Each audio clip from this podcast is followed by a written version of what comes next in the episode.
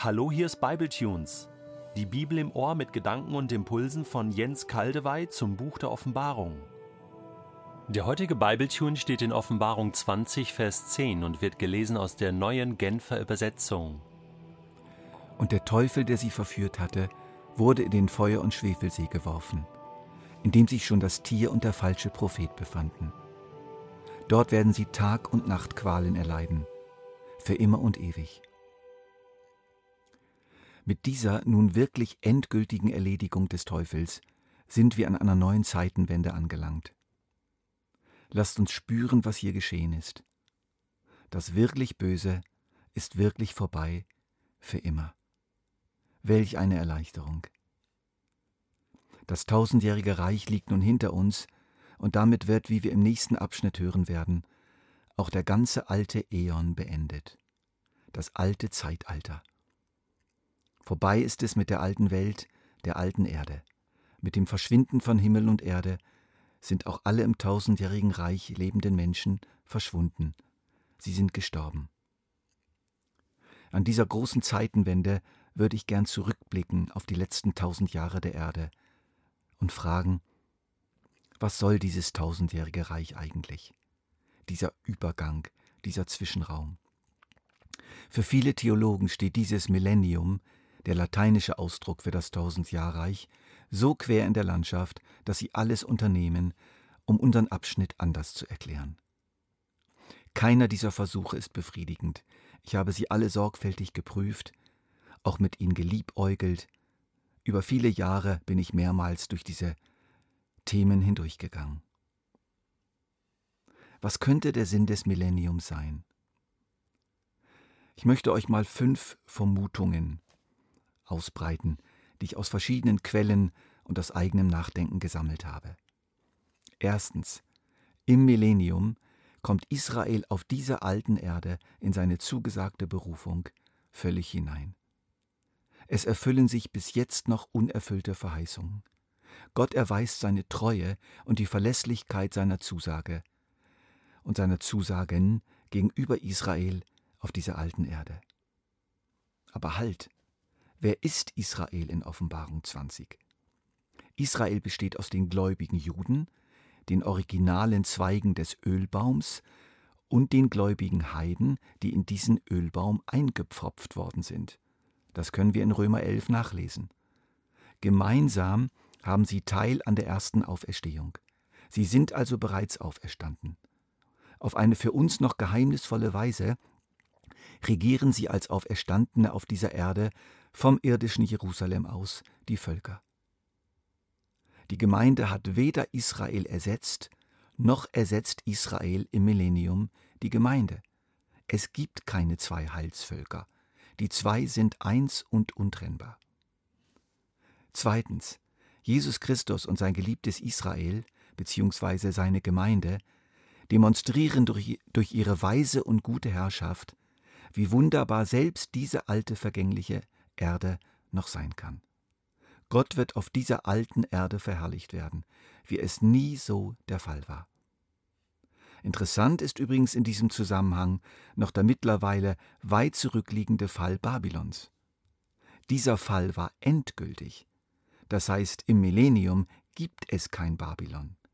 Im tausendjährigen Reich, so dürfen wir vermuten und hoffen, wird uns ein ganz anderes Finanz- und Wirtschaftssystem begegnen, mit völlig anderen Grundlagen.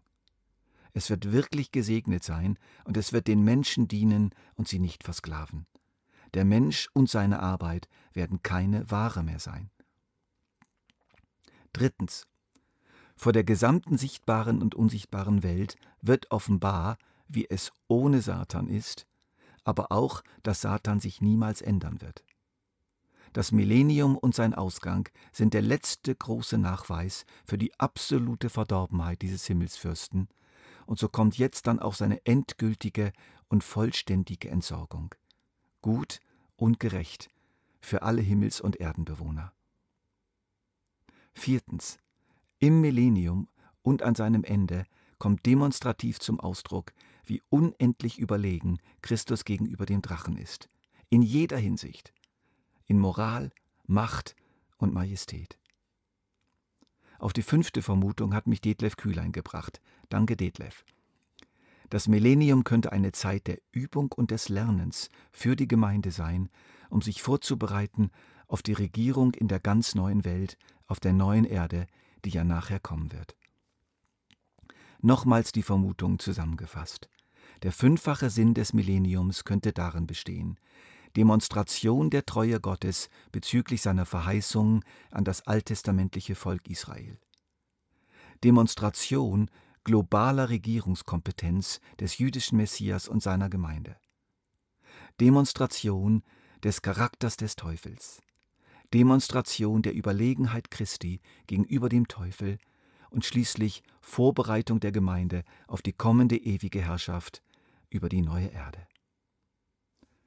Und hier noch einige Verse aus dem fünften Kapitel des Propheten Sacharja. Herzerfrischend, hoffnungserweckend, die Vorfreude steigernd. Es wird dann ununterbrochen Tag sein, nicht abwechselnd Tag und Nacht. Ja, auch am Abend bleibt es hell. Nur der Herr weiß, wann das eintrifft. An jenem Tag wird in Jerusalem eine Quelle mit lebenspendendem Wasser entspringen.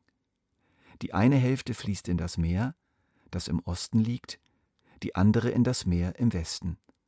Das Wasser wird im Winter wie im Sommer fließen und nie versiegen. Dann wird der Herr über alle Völker der Erde König sein. Er allein wird Gott sein an jenem Tag, zu ihm allein werden die Völker beten. Die Überlebenden aus den Völkern, die gegen Jerusalem herangezogen sind, werden von da an jedes Jahr nach Jerusalem pilgern, um das Laubhüttenfest zu feiern und den Herrn, den Herrscher der Welt, als ihren König zu verehren. Wenn ein Volk sich weigert zu kommen und dem Herrn, dem König der Welt, Ehre zu erweisen, wird auf sein Land kein Regen fallen. In dieser Schau des Propheten Sacharja haben wir Elemente, die zum Millennium passen, aber auch Elemente, die bereits von der neuen Erde sprechen. Hier spüren wir eine prophetische Fernsicht, die sogenannte prophetische Perspektive, die zeitlich weit entfernte Ereignisse, die in sich auch wieder zeitlich getrennt sind, wie ein einziges Geschehen wahrnehmen. Elemente des Millenniums und der Vollendung werden in eins gesehen. Das tausendjährige Reich kann als Nachläufer der alten Welt unter neuen Vorzeichen und als Vorläufer der neuen Welt betrachtet werden. Eines Tages werden wir alles ganz genau wissen. Vieles wird uns auch total überraschen und vieles werden wir verstehen, wenn diese Zeit da ist. Dann wird sich der volle Sinn des Millenniums erschließen. Heute können wir nur vermuten, aber lasst es uns nicht aus der Bibel streichen.